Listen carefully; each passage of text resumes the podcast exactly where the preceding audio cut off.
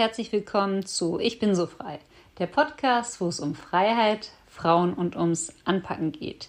Mein Name ist Zoe von Fink und heute bin ich bei Karin Heinzel, das ist die Gründerin und Geschäftsführerin von MentorMe in ihrem Kreuzberger Büro.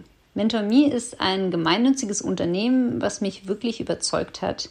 Nämlich innerhalb von 15 Minuten hat Karin es geschafft, mir den genauen, auch gemeinnützigen Mehrwert des Unternehmens zu vermitteln, und zwar anderen Frauen zu helfen, mehr berufliche Erfüllung zu erfahren. MentorMe matcht Mentees mit Mentoren. Das heißt, wenn Frauen beruflich nicht weiterkommen und Unterstützung oder Rat brauchen, bekommen sie eine Mentorin oder auch einen Mentor aus dem Pool von 1800 Personen zugewiesen. Daher mache ich mit und habe mich gleich als Mentorin und als Mentee angemeldet. Ich denke, ich habe viel zu geben, aber auch viel zu lernen. Und vielleicht gibt es sogar ein Matching mit einer der Hörerinnen oder Hörer. Wer weiß, also, wenn ihr auch so inspiriert seid, meldet euch an auf mentorme-ngo.org. Den Link tue ich auch noch in die Show Notes. Wir reden auch über Karins Motivation, das Unternehmen zu gründen, und zwar, dass sie selbst an Punkten in ihrem Leben stand, wo sie sich Unterstützung und Rat gewünscht hätte, aber einfach niemanden kannte. Wir sprechen auch darüber, wie sie mit dem Unternehmen jetzt ganz konkret Geld verdient, und Karin kennt da auch keine Scheu und erklärt genau ihr Geschäftsmodell und wie sie mit Kunden wie zum Beispiel Coca-Cola oder auch der DKB Bank zusammenarbeitet. Letztendlich sprechen wir auch über Hürden im Kopf und dass sich Frauen oft selbst im Weg stehen mit ihrem Perfektionismus oder auch der Selbstkritik. Und Karen gibt sehr gute Tipps, wie sie das bei sich selbst überwunden hat. Wer Interesse an einem motivierenden Austausch über gute Geschäftsideen, das Gründen an sich oder auch über das Helfen hat, der ist hier genau richtig. Wenn euch der Podcast gefällt, gerne abonnieren und auch anderen davon erzählen. Viel Spaß bei der Folge wünscht euch eure Zoe mit Accent Aigu. Ja, hallo Karin, schön, dass ich hier sein kann im trendigen Kreuzberg am Maybachufer. Hallo Zoe.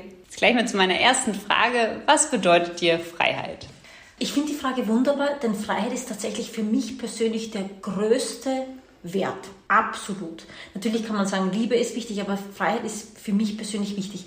Was es mir bedeutet, ist tatsächlich die Möglichkeit zu haben, das zu machen, was man möchte, Gleichzeitig aber auch zu schauen, was fordert einen, also nicht nur hier im warmen Gewässern schwimmen, sondern auch zu sehen, was gibt es an Möglichkeiten, die ich vielleicht noch gar nicht gemacht habe, die mich herausfordern als Persönlichkeit. Und dann eben ein Stück weit auch die Freiheit zu sagen, ich gehe den Weg und ich überkomme meine Ängste und bewege mich in den Bereich des Mutigseins und ziehe dann Dinge durch oder wage Dinge, die ich mich vielleicht gar nicht trauen würde.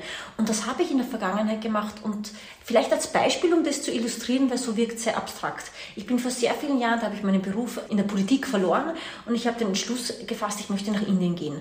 Und bevor es dazu kam, dass ich in den Flieger gestiegen bin, auch vorher schon bei der Entscheidung, ich gehe nach Indien, war das kurz ein Moment, wo ich wirklich am ganzen Körper Gänsehaut hatte.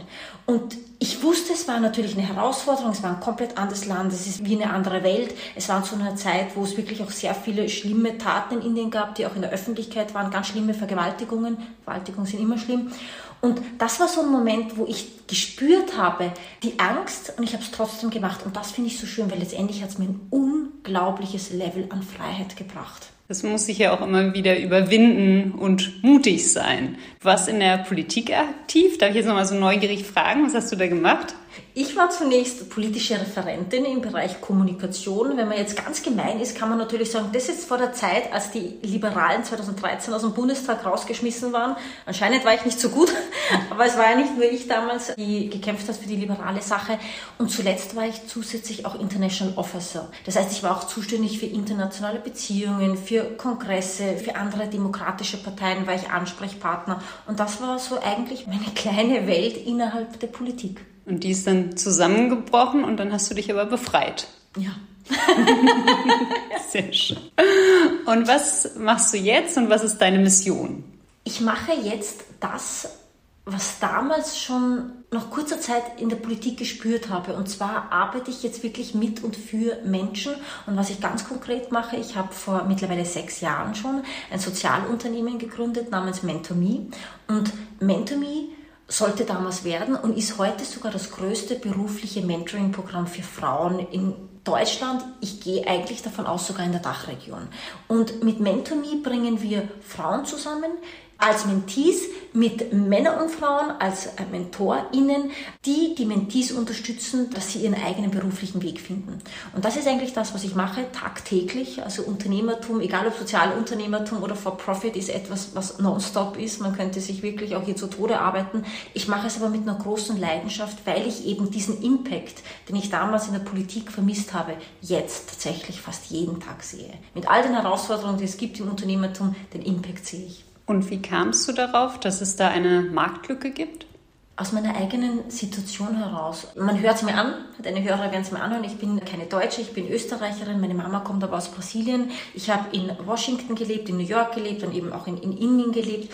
Und abseits jetzt von dieser Stationen an verschiedensten Standorten in der Welt war ich immer wieder in meinem Leben bei Situationen, wo ich keine Sparing-Partner hatte, keine Kontakte, keine Leute, die mich irgendwie supportet haben, unterstützt haben. Ich komme selbst dazu noch aus einem eher bildungsfernen Background. Mein Papa ist Kriegsgeneration, der ist mittlerweile 93. Der hat die Schule bis zur Volksschule, also Grundschule gemacht und dann gab es einfach keine Schule mehr, dann kam der Krieg und nachher hieß es Überleben und Leben. Meine Mutter wiederum kommt aus Brasilien, aus dem Land, wirklich aus ärmlichen Verhältnissen, aus der Landwirtschaft mit insgesamt zwölf Kindern. Die einzige Möglichkeit für sie an Bildung zu kommen war es, in ein Kloster zu gehen. So, und das ist jetzt eigentlich mein Upbringing, mein, meine eigenen Wurzeln. Deshalb musste ich auch immer wieder an diesen Stationen im Leben und egal was ich machte, eigentlich wirklich schauen, wie erreiche ich diese Dinge selbst. Also ich habe sehr viel in meinem Leben mir selbst erkannt. Und als ich aus der Politik ausgestiegen bin, war ich wieder mal so ein Punkt, dass ich mir dachte, wie komme ich jetzt in diesen Bereich rein, in den ich für mich hinein wollte. Und zwar der so soziale Sektor. Und wieder mal hatte ich keine Leute, die mich unterstützt haben, die mir Insights geben, vielleicht aus NGOs, aus Stiftungen. Und da habe ich mir irgendwann, ich glaube, es war sieben Monate in der Arbeitslosigkeit, ich habe Arbeitslosengeld bezogen. Irgendwann dachte ich mir, so jetzt machst du es einfach selbst. Mhm. Ich will kein Bittsteller mehr sein. Ich habe keine Lust mehr, Jobs-Interviews zu sein. Ich habe keine, ich möchte nicht mehr, dass man mein Potenzial nicht sieht. Denn ich weiß, ich kann vieles. Und ich habe mir einfach überlegt, das klingt so einfach, so, was kann ich denn überhaupt? Was habe ich denn gelernt in der Vergangenheit? Welche Skills habe ich? Welche Fähigkeiten habe ich? Welche Talente? Und da dachte ich mir, ja, Mentoring. Weil in der Politik habe ich ein Mentoring-Programm mitkonzipiert. Für meine amerikanische Hochschule in Washington habe ich jahrelang in dem Dozentenbereich gearbeitet. In Indien habe ich auch Workshops geleistet für die Social Worker im Bereich Teambuilding, Fundraising. Und und jetzt kommt es zum Mentoring. Mir selbst hat immer dieser Sparing-Partner gefehlt. Und ich dachte mir, okay, Mentoring ist etwas, was dir selbst gefehlt hat und so ein Insight, wie man in den Job kommt und wenn man im Job ist, wie man aufsteigen kann. Und ich dachte mir, vielleicht geht es anderen Frauen auch so wie mir. Und das war der Auftakt, der erste Gedanke, der Wunsch, ein Programm für Frauen zu initiieren, was dann Mentor Me wurde. Schöne Geschichte auch, wie du das aufgebaut hast. Jetzt die neugierige Frage oder zwei Fragen. Meinst du, du wärst denn weiter im Leben? Hättest du sozusagen für dich selber so ein Mentoring-Programm gehabt und ist jetzt deine Mission, anderen Frauen sozusagen den harten Weg zu ersparen und das Leben einfacher zu machen? So, mit Sicherheit.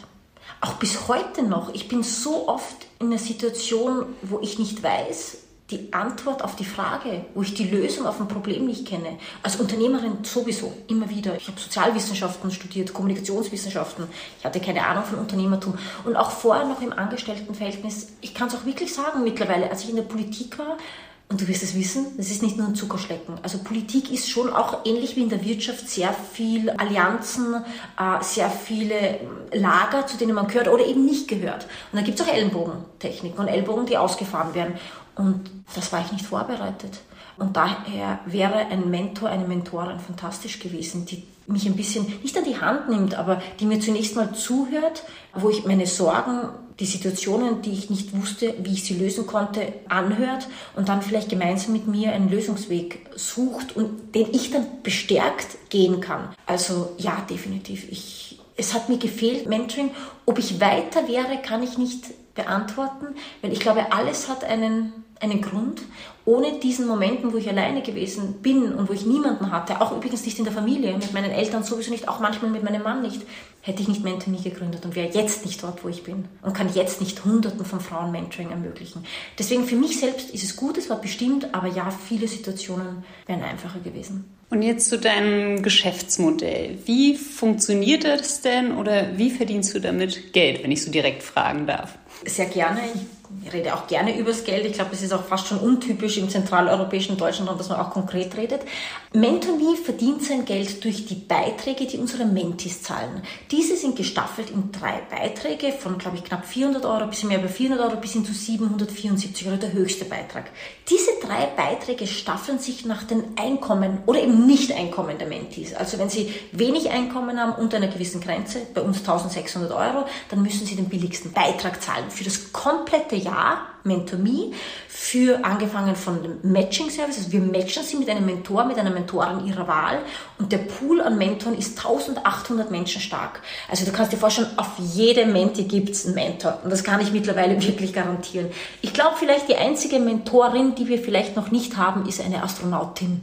Ich glaube, das ist so eine Liga, wo ich sage, okay, da fehlt es wirklich noch, aber die gibt es halt noch mal, auch wenig. Und dann natürlich bekommen sie nicht nur das Matching, sondern auch Zugang zu 170 Events und Trainings alle unter beruflichen Deckmantel mit beruflichem Fokus der Weiterentwicklung. Und da können Sie sich die Events raussuchen, die für Sie sinnvoll sind, die Ihnen weiterhelfen. Und dann natürlich ähm, haben wir diese wunderbare Community, und auch Community-Plattformen online, wo sich Mentees und Mentoren nochmal auch austauschen können und nochmal fragen können, wenn sie eine Hilfe suchen, wo der Mentor, die Mentorin mal nicht weiterhelfen kann. Übrigens auch für die Mentoren. So, also das ist auf jeden Fall die Einnahmequelle eins. Das sind unsere Mentees, die Frauen, die bei uns das Mentoring suchen. Die zweite Einnahmequelle generieren wir durch Partnerschaften mit Arbeitgebern, mit Employern, also ganz klassische Corporate Partnerships. Und da dienen wir einerseits für einige Mentoren als verlängerten Arm hin zu Recruiting, also hin zu den Talenten, die zu uns kommen, weil das sind ja engagierte Frauen, die sich weiterentwickeln wollen. Das sind ambitionierte Frauen, das sind intelligente Frauen. Also das ist ein Grund, warum dann Corporates zu uns kommen, aber auch wenn sie ihre eigenen Angestellten zu Mentis machen wollen. Also Personalentwicklung ist auch ganz ein großes Thema und wird auch immer mehr gefragt seit circa zwei, drei Jahren. Das Unternehmen sagen, wir wollen unsere Mitarbeiterinnen fördern, wir wollen sie befähigen, dass sie ins Top-Management kommen, wenn sie kommen wollen. Und deshalb wollen wir ihnen äh, die Mentoring-Mitgliedschaft an die Hand geben, das Mentoring, dass sie begleitet, diese Positionen zu erreichen bei uns im Unternehmen äh, oder in einer Organisation, die sie wollen. Und last but not least gibt es auch Unternehmen, auch NGOs, die sagen, wir wollen Corporate Social Responsibility leben, wir wollen Diversity und wir fördern zum Beispiel externe Frauen, die mit uns im Unternehmen gar nichts zu tun haben, die aber strukturierte Benachteiligungen haben oder äh, persönliche Nachteile, wie zum Beispiel Caregiverinnen, also Mütter oder Frauen, die Verwandte pflegen oder auch Women of Color.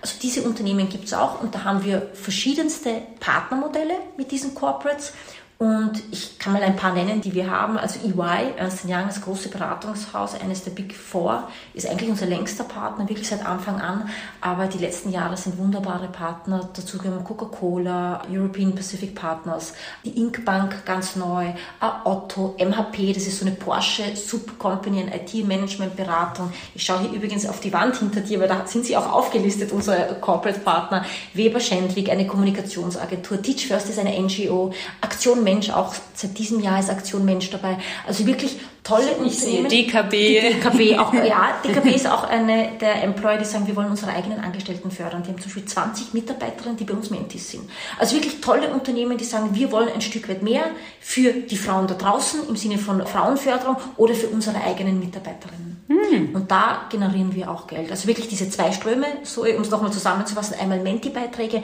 und einmal Corporate Partnerships. Und vielleicht hier auch ein Insight, ohne die Corporate Partnerships würden wir MentorMe, würde ich das gar nicht finanzieren können. Weil die, der Menti-Beitrag ist für das, was wir leisten, eigentlich sehr gering. Das heißt, ich bin froh über diese Corporates, die sagen, wir wollen mehr als das, was notwendig ist, weil sonst hätten wir tatsächlich auch als gemeinnütziges Unternehmen ein finanzielles Problem. Ein DAX-Unternehmen vertraut euren Services so sehr, dass sie sozusagen ihr Potenzial in eure Hände geben und sagen, ja, hier bekommen sie das Mentorship, was sie brauchen. Ja, ich finde übrigens, es ist wunderbar gewördert. Das klingt fast schon wie so ein Werbesprech von mir selbst. Ich glaube, um jetzt fair zu sein, ein DAX-Unternehmen hat wahrscheinlich auch andere Personalentwicklungstools, aber ja, Mentoring ist ein wunderbares, großes. Vor allem auch, und da vielleicht der Grund, warum Sie zu uns kommen, auch ein DAX-Unternehmen firmeninterne Mentorings, da bleibt ja immer alles quasi in der eigenen Suppe. Und es gibt schon sehr viele Probleme und Hürden, die ich zum Beispiel als Menti habe, die ich nicht teilen möchte mit einem Mentor, der in meinem eigenen Unternehmen ist. Weil eines kennen wir alle, Flurfunk. Und da ist es manchmal auch besser, einen externen Mentor oder Mentoren zu haben, die nicht im, oder der nicht im Unternehmen sitzt. Und genau deswegen ist MentorMe hier eine fantastische Ergänzung. Auch übrigens, um neuen Wind reinzugeben. Ich habe vorher auch gesagt, letztendlich sind wir eine Community, ich sage immer, wenn man auf die Mentoren blickt, da sind Mentoren drinnen von A wie Auswärtiges Amt, Diplomatin bis hin zu Z wie Zalando. Also wirklich komplett unterschiedlichste Menschen, aber alle Menschen, die sich engagieren wollen, die sagen, ich möchte mein Wissen weitergeben, ich möchte meine Learnings weitergeben, sodass eine andere Frau besser, effizienter und im besten Fall mit, noch, mit Spaß an ihre Ziele kommt. Und so gesehen, glaube ich, ist das eine fantastische Sache, dass das auch sehr viele Corporates und auch ja große Konzerne und aber auch kleine Startups und NGOs machen. Und wenn ich nochmal nachfragen soll, und wenn man jetzt, also wenn es eine Frau oder ein Mann hört und sagt, ich möchte mich engagieren und auch als Mentor oder Mentorin zur Verfügung stehen, dann können Sie sich einfach bei dir melden und für die ist das sozusagen kostenlos, weil sie ja. bringen ja was rein. Genau. Bei mir melden bedeutet über unsere Webseite ja, anmelden. Da gibt, ja. da ich, der, der, Link kommt in den Show Notes. Ja. du, ich sag's nur nochmal, weil ja, es melden sich dann auch Leute bei mir. Ist auch schön, aber ich sag, man kann hier einen Shortcut nehmen. Also ja, bei unserer Webseite gibt es einen Tab für Mentees, für Mentoren. Die Mentoren machen es ehrenamtlich, sie bekommen nichts für uns. Im Gegenteil sogar. Was mir persönlich von Anfang an wichtig war, ist, und das entspringt aus dem Bewusstsein, dass Mentor.me nicht da wäre ohne unsere Mentoren. Und die Konsequenz daraus war für mich von Anfang an, ich möchte den Mentoren neben ihrem Einsatz im Engagement auch kostenlosen Zugang zu all unseren Events geben. Und unsere Events sind spannend. Ja, da mag alles sein, von hier Burnout im Job, Mut im Job, Verhandeln, bis hin zu Abend mit Woman Bosses, also ganz unterschiedlichste Events und da können die Mentoren, die Mentorinnen kostenlos auch teilnehmen. Okay, also nach 15 Minuten bin ich überzeugt. Ich ja. möchte gerne mitmachen. Super. Und dürfen Männer auch mitmachen? Ja, oder? Ja. Das war mich eigentlich auch von Anfang an klar. Und eigentlich liegt es auf der Hand. Denn je mehr wir in Führungsetagen gehen, desto mehr sind die Menschen männlich. Und ich glaube, es ist ganz wichtig, wenn wir Frauen wirklich dort draufbringen wollen. Und ich sage, sofern sie es wollen. Ja, es will ja nicht jede Frau eine Führungsetage und C-Level und DAX-Konzern und Vorstand. Aber die, die wollen, die brauchen ja, Mentoren, aber die brauchen auch innerhalb eines Arbeitgebers Sponsoren, also Leute, die sie ziehen. Und diese Seilschaften, die sind männlich geprägt, weil am C-Level, in Vorstandsebene, sind nun mal mehr Männer. Und es gibt eine Studie, die auch besagt, dass Menschen eher jene fördern oder sympathisch finden, die ihnen ähneln. Na gut, und dass das Geschlecht ist etwas sehr Augenscheinliches. Und wenn wir hier einen männlichen Vorstand hat, der züchtet sich wahrscheinlich tendenziell eher Nachfolgen heran, die auch männlich sind. Und deshalb war es mir von Anfang an wichtig, wir brauchen auch männliche Mentoren, die eben die Frauen auch dorthin ziehen oder sie unterstützen, wenn sie es nicht ziehen, aber unterstützen, befähigen, dass die hinkommen, wo sie wollen. Und habt ihr auch ein Erfolgstracking oder sowas? Also wie könnt ihr denn sehen, also ob das was bringt? Ja, ja, gute Frage und fair enough. Also das muss man machen. Wenn man schon sagt, man macht Social Impact, muss man es auch eigentlich beweisen können, nachweisen können. Was wir machen bei MentorMe ist, wir machen zweimal im Jahr eine qualitative, quantitative, beides Umfrage, einmal in der Mitte eines Programmjahres. Wir operieren nämlich nach Programmjahren. Also wir beginnen im November, enden im Oktober, aber man kann auch währenddessen einsteigen. So, in der Mitte und am Ende. Und da fragen wir wirklich alle drei Aspekte unserer Services ab das Mentoring, das Training, das Networking und natürlich auch, was hat es dir gebracht? Also wie würdest du es bewerten? Kannst du uns weiterempfehlen? Das sind natürlich alles Indizien, wie erfolgreich ein Mentoring ist.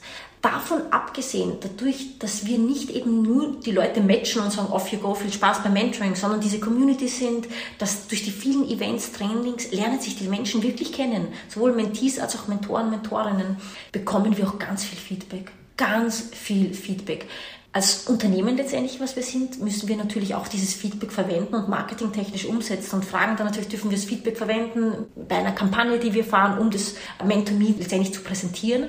Aber ganz viel passiert auch auf auf dem O-Ton under the radar, wo ich eine Message bekomme, wo ich eine Nachricht bekomme, wo ich mir wirklich denke, wow, das ist wirklich schön, diese Frau ist wirklich weitergekommen, die hat ihr Ziel erreicht oder vielleicht sogar übers Ziel sogar noch weitergekommen und hat irgendwas anderes gefunden, als was sie eigentlich geplant hat fürs Mentoring.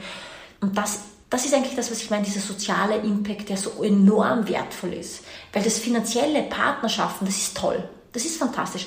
Aber ich finde, ich ganz persönlich finde, die Möglichkeit, einen anderen Menschen unterstützen zu können, befähigen, dass dieser Mensch seine Ziele erreicht, bei uns sind es weibliche Mentis, ist eine wunderbare Sache. Und das ist eigentlich das, was mir persönlich auch den, diesen Drive gibt, über diese Jahre hinweg mit allen Up und Downs zu sagen, ich mache weiter und es macht mir jeden Tag wieder Freude. Wobei ich schon Tage habe, wo ich lieber chillen würde, aber letztendlich ist es eine große Leidenschaft. Ohne Namen zu nennen, könntest du denn vielleicht eine Beispiel, beispielhaft eine Erfolgsgeschichte erzählen hier und teilen? Ja, eine Geschichte, an die ich immer denke, vor vielen Jahren hat mich eine junge Frau kontaktiert, da hatte ich auch Mentonie schon. So, sie wollte aber keine Menti werden und hat mich gefragt nach Unterstützung im beruflichen Kontext. Sie hat in ihren jungen Jahren äh, neben dem Studium, Mathematik hat sie studiert, noch lange gearbeitet in, im Shop von ihrer Mutter. Ihre Mutter hatte irgendeinen, irgendeinen Shop. So hat natürlich ihre Familie unterstützt, ihre Mutter unterstützt. Hat sich dann auch beworben auf Jobs, aber keinen Job bekommen. Und ich habe mit dieser jungen Frau geredet damals und ich dachte, das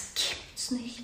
Diese Frau ist so eloquent, äh, wie sie sprach. Das war einfach ich habe sie nicht gesehen, aber ich habe sie gehört und ich wusste es, dass sie viel mehr kann. So, auf jeden Fall, was ich damit sagen will, ich habe an sie geglaubt. Sie selbst wollte auch mehr, aber viele Recruiter, viele Interviewer im Recruiting-Prozess haben nicht an sie geglaubt.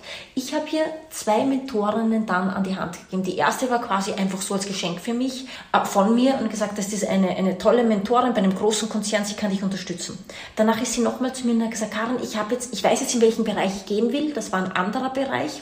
Dann habe ich gesagt, weißt du was, schau, dass du dich jetzt als Menti anmeldest, weil letztendlich ist es auch mein Business. Ich muss ja auch irgendwo hier bezahlt werden. Ich muss ja auch irgendwie von etwas leben. Sie hat dann auch den Beitrag gezahlt, wurde Menti und ich, wir haben sie gematcht mit einer Mentorin aus dieser Branche. Ich sage jetzt bewusst die Branche nicht, weil sonst wird es langsam zu viel Infos von, von dieser Menti. So, die Mentorin hat sie wunderbar unterstützt sodass die Mentee tatsächlich auch nicht nur angefangen hat, bei dem im Unternehmen zu arbeiten. Also sie hat ein Jobangebot bekommen, die Mentorin hat sie unterstützt durch die Prozesse, Bewerbungsprozesse durchzuwandern, hat ein Jobangebot bekommen und hat dort eigentlich auch einen raketenhaften Aufstieg erlebt, weil sie einfach gut ist. Und das habe ich auch von Anfang an gesehen. Andere haben es eben nicht gesehen.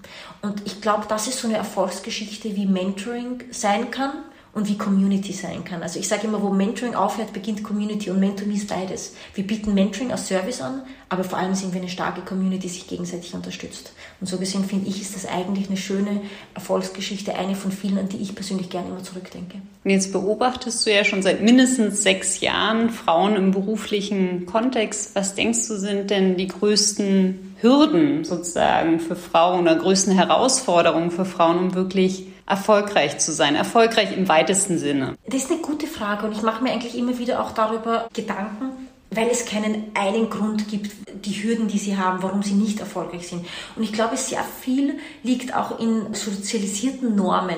Also ich persönlich sage immer, es fängt bei uns an. Ich bin nicht diejenige, die sagt, die strukturellen Hürden sind die, die eigentlich über allem stehen. Ich finde, wir selbst stehen uns manchmal im Weg. Und bei Frauen ist es manchmal so, wie wir erzogen sind, wie wir aufgewachsen sind, dass viele Frauen, zumindest den Frauen, die ich auch immer wieder begegnet, erst recht, wenn sie jung sind, unsicher sind, sehr selbstkritisch sind. Wir haben vorher kurz noch gesprochen, so auch im, gleichzeitig nämlich auch perfektionistisch. Und diese Charakterzüge, die stehen ihnen selbst im Wege, weil sie ziehen sich dann zurück. Sie sind nicht mehr so, dass sie dann mit erhobener Fahne durch die Welt gehen und sagen, ich mache das. Und wenn ich es nicht kann, ist mir egal, ich mache es trotzdem. Sie ziehen sich ein Stück weit zurück und sie nehmen dann selbst oftmals Chancen, nicht an. Oder vielleicht mal sehen sie auch gar nicht Chancen. Also ich glaube, viel liegt in uns selbst, aber sehr wohl auch von dem, wie wir als Frauen erzogen sind. Da gibt es ja auch ganz viele Studien, die sagen, irgendwie Jungs werden zum Teil auch ein Stück weit anders erzogen als Mädchen. Da gibt es auch viele so Buzzwords, die manchmal vielleicht sogar jetzt schon ins Klischee getrieben werden, hier Bosse. Dass man eher zum Mädchen sagt, du bist Bosse, aber nicht zu einem Jungen.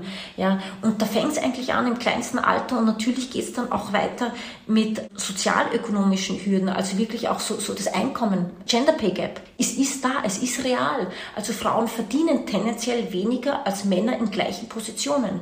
Und das ist auch ein Problem und das muss man mal überkommen. Und weil wir eigentlich als junge Frauen oder vielleicht wir alle sogar wenig Erfahrung haben mit Verhandeln, spielen wir wahrscheinlich die Karte auch nicht gut genug aus und sagen, hey, ich möchte hier, ich möchte mehr, mehr Gehalt, denn ich weiß, ich bin gut, ich verdiene es. Und da sind manchmal Männer ein bisschen, ich sage es ist ein englischen Begriff, bolder, die tun es einfach.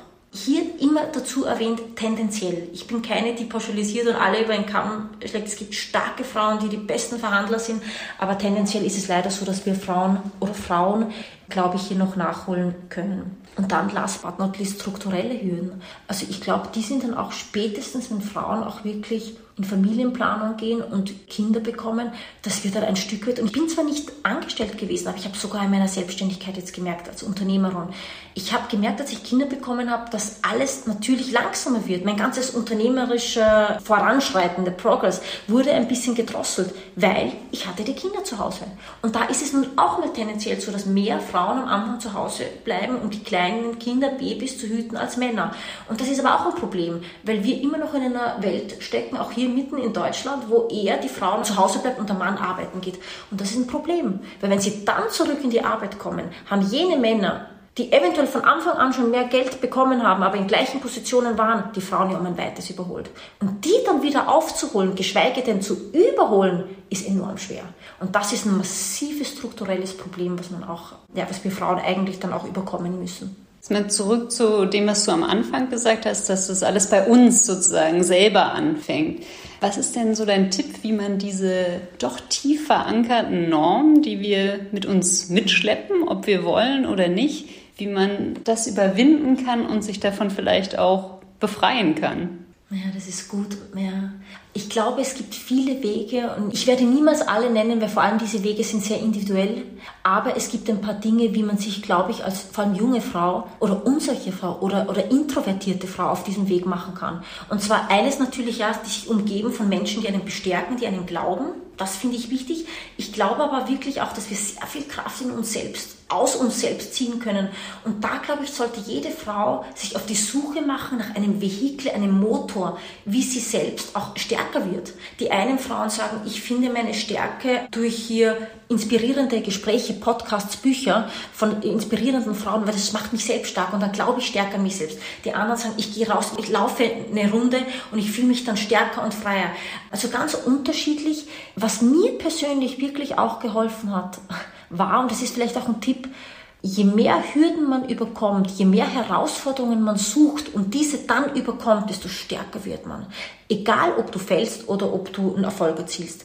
Weil ich kann mich erinnern am Anfang von meinem Unternehmertum, es gab viele Dinge, die ich nicht konnte und viele Herausforderungen, viele Momente, wo ich mich auch hier als Unternehmerin am Anfang alleine gefühlt habe. Aber je öfter sie kamen, desto leichter sind sie mir dann gefallen und so bin ich stärker geworden. Und deshalb hier vielleicht der Tipp, sich nicht scheuen vor Herausforderungen, sondern Herausforderungen bewusst angehen. Oder wenn man eine Situation hat, ein kritisches Gespräch mit dem Chef oder man will verhandeln um eine Position, um Gehalt, wirklich sagt, eigentlich finde ich es gut, ich finde es geil, dass mir das jetzt bevorsteht, weil daran werde ich wachsen. Also im Englischen sagt man auch embracing. Man muss das wirklich, man muss die Herausforderungen, die Challenges embracen, weil nur so wächst man. Und ich garantiere, da garantiere ich, je mehr man solche Herausforderungen bewältigt, desto stärker wird man. Sehr inspirierend. Ich werde es bedenken beim nächsten problematischen Gespräch. ja, ja. ja, ich muss die Herausforderung umarmen. Gut. Dein zweiter Punkt war ja strukturelle Herausforderungen. Jetzt haben wir eine energiegeladene neue Bundesregierung. Was sollten die denn für Prioritäten setzen in dem Bereich? Ja, ich habe ja auch vorher ein bisschen schon erwähnt, so diese sozialökonomischen Hürden, das Problem des Pay Gaps. Ich glaube, man kann schon auch von der Regierung her auch Mechanismen in die Wege leiten, dass auch Löhne transparenter werden. Weil wenn man redet von Pay Gap und man sieht, dass das, das Pay Gap ist ja verschiedenste Löhne für, zwischen Männern und Frauen, wie, wie kann man das überkommen? Und ich glaube, der einzige Weg ist wirklich ein Stück weit diese Transparenz zu, transparent zu machen. Denn alles andere, man kann reden, aber ob es dann wirklich umgesetzt ist, weiß man nicht. Also vielleicht, dass es da ein Gesetz gibt, wirklich Equal Pay, das gibt es ja in bestimmten Ländern, auch schon in Europa, vor allem in nordischen Ländern. Ich, glaub, ich glaube, das wäre gut. Dann auch bessere Vereinbarkeit auch von Erwerbs- und, und, und, Sorgearbeit. Also vielleicht sogar auch, ich weiß es nicht, steuerliche Anreize für Unternehmen, deren Männer, also männliche Mitarbeiter Elternzeit nehmen. Vielleicht auch solche Anreize. Ich glaube wirklich, es gibt viele Männer, die auch wirklich Elternzeit nehmen würden. Nur die Akzeptanz in der Gesellschaft bei Arbeitgebern ist noch nicht da. Und ich glaube aber sehr wohl, wenn ein Arbeitgeber einen steuerrechtlichen Vorteil hätte, dann wäre ganz schnell die Akzeptanz da, weil letztendlich it's all about the money at the end of the day. Und wenn die dann irgendwie steuerliche Vorteile hätten, dann würden sie wahrscheinlich eher begünstigen, dass auch Männer und mehr Männer und vor allem die es wollen und vielleicht andere, die es noch nicht wollen, die sagen, ich verdiene aber mehr mit meiner Frau, meine Frau, du solltest zu Hause bleiben, ich verdiene mehr.